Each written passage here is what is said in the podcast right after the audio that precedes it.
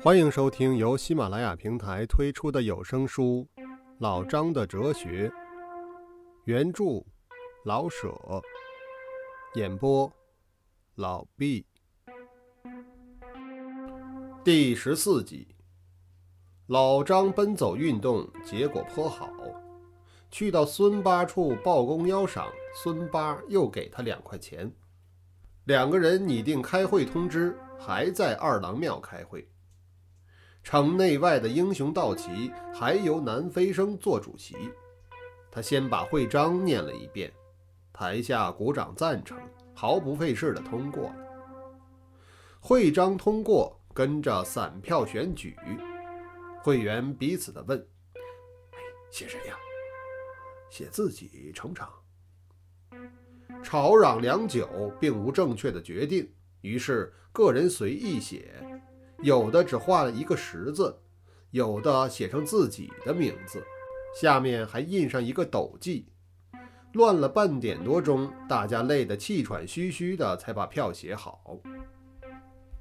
坏了，没地方投放。执事先生们忘了预备票轨，有的主张个人念自己的票，由书记写在黑板上；有的主张不论谁脱下一只袜子来，把票塞进去。最后，龙树谷建议用他的硬盖手提箱全当票轨，大家同意，把票纸雪片般的投入箱里，纷纷的散去，只有十几个人等着看选票结果。南飞生念票，老张记目数，孙八、龙树谷左右监视。票纸念完，南孙张全倒吸一口冷气的瞪了眼。原来龙树谷当选为会长，老张把心血全涌上脸来，孙八把血都降下去。一个是醉关公，一个是病老鼠，彼此看着说不出话。南飞生不露神色，只是两手微颤。龙树谷坦然地和别的会员说闲话，像没看见选举结果似的。这个选举不能有效，老张向大众说：“票数比到会的人数多，而且用的是老龙的箱子，鲜有弊病。”“就是就是就是！”孙八嚷道，“怎见得票数不符啊？”台下一个人说：“入场既无签到簿，就无从证明到会的人数。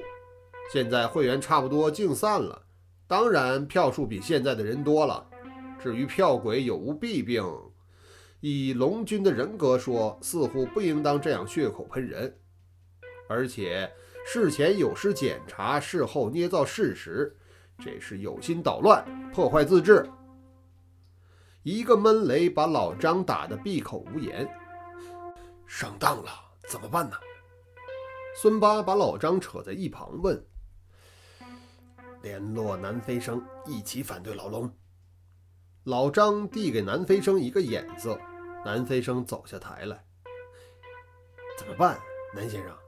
南大人，老张问道。事前为什么不和我连成一气呀？事已至此，我也没有办法了。南飞生把头摇得像风车似的。你得辛苦辛苦。孙八说着，我只有一个法子。呃，听你的，南先生。孙八真急了。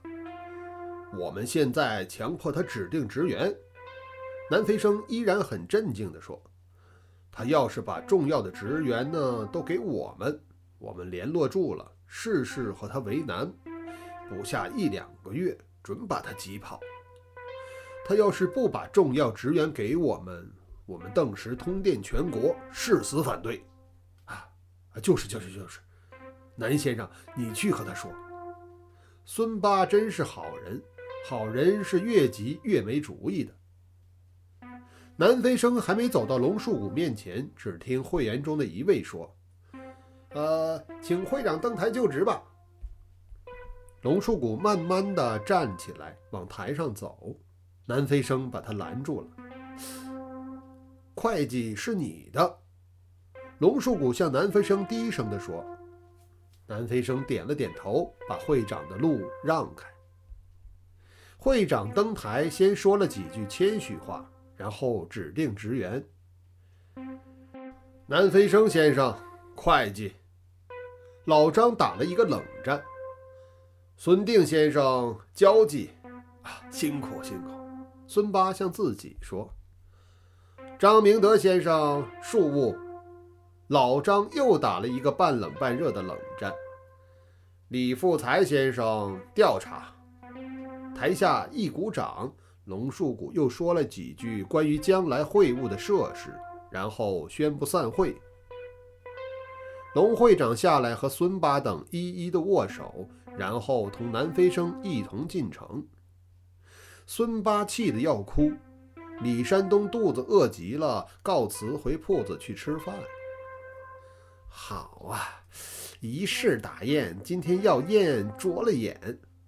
老张，要不叫你姓龙的尝尝咱世传独门的要命丸什么滋味？咱把家谱改了，不姓张。就是就是。张先生，你得多辛苦。八爷，你真要争这口气？哦，我要，我要，要，要。好，找个小馆子，先吃点东西。老张有办法。老张显出十分英雄的气概，用腿顶屁股，用屁股顶脊骨，用脊骨顶脖子，用脖子顶着头，节节直竖着把自己挺起来。听说在进化论上讲。人们由四足兽变为两足动物，就是这么挺起来的。两个人在德胜门外观里找了一个小饭馆儿老张怒气填胸，把胃的容量扩大，越吃越勇，直到目眦尽裂，怒发冲冠。八爷，您真要争气？哦，我千真万确。好。你不反对我的计划？你说，你说，我是百依百顺呐。你第一要娶妾不娶？这我，八爷，您开副饭账，改日再见啊。老张站起来就走。哎，这这叫什么话？你坐下，坐下。你看你啊，头一见你就给我个闷葫芦。就是说一天，还不是吊死鬼说媒，白饶一番舌吗？你坐下啊，取取。嘿，本来应当如此嘛。老张又坐下了。你听着啊，龙树谷有个女儿，真叫柳树上开花，变了种的好看呐。她呢，现在债眼比炮眼大。专靠着他得些彩礼补亏空，我去给你把他买过来。你听清楚了啊，他可不欠我的债，买他女儿做妾，这还不毁他个到底？我我我我要做就做，不做呢，夹起尾巴去给龙军官、龙会长磕头，谁也不能说八爷不和善。老张。你太把我小看了，坐坐，你你你多辛苦，不用急。老张先下热药，后下凉剂，使病人多得些病痛的印象。这里绝没危险啊，他的债非还不可。我们出钱买他的女儿，叫做郑和氏，这手过钱，那手写字据，绝不会有差错。孙八只是点头，并未还言。八爷，你会饭账啊？你在家里等着喜信儿吧。亲事一成，专等吃你的喜酒呢。把脸儿卷起来，乐个，乐乐乐。孙八真的乐了。第十四集完。